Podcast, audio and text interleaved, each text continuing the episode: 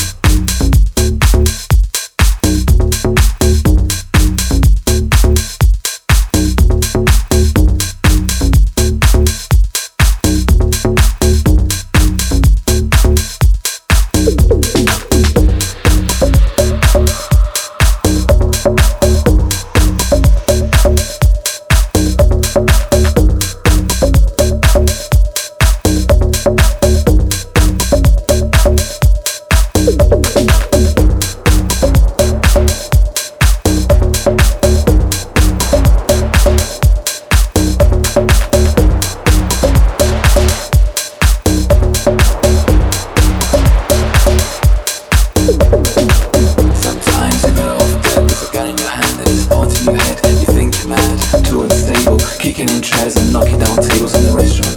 In a western town, call the police, there's a madman around.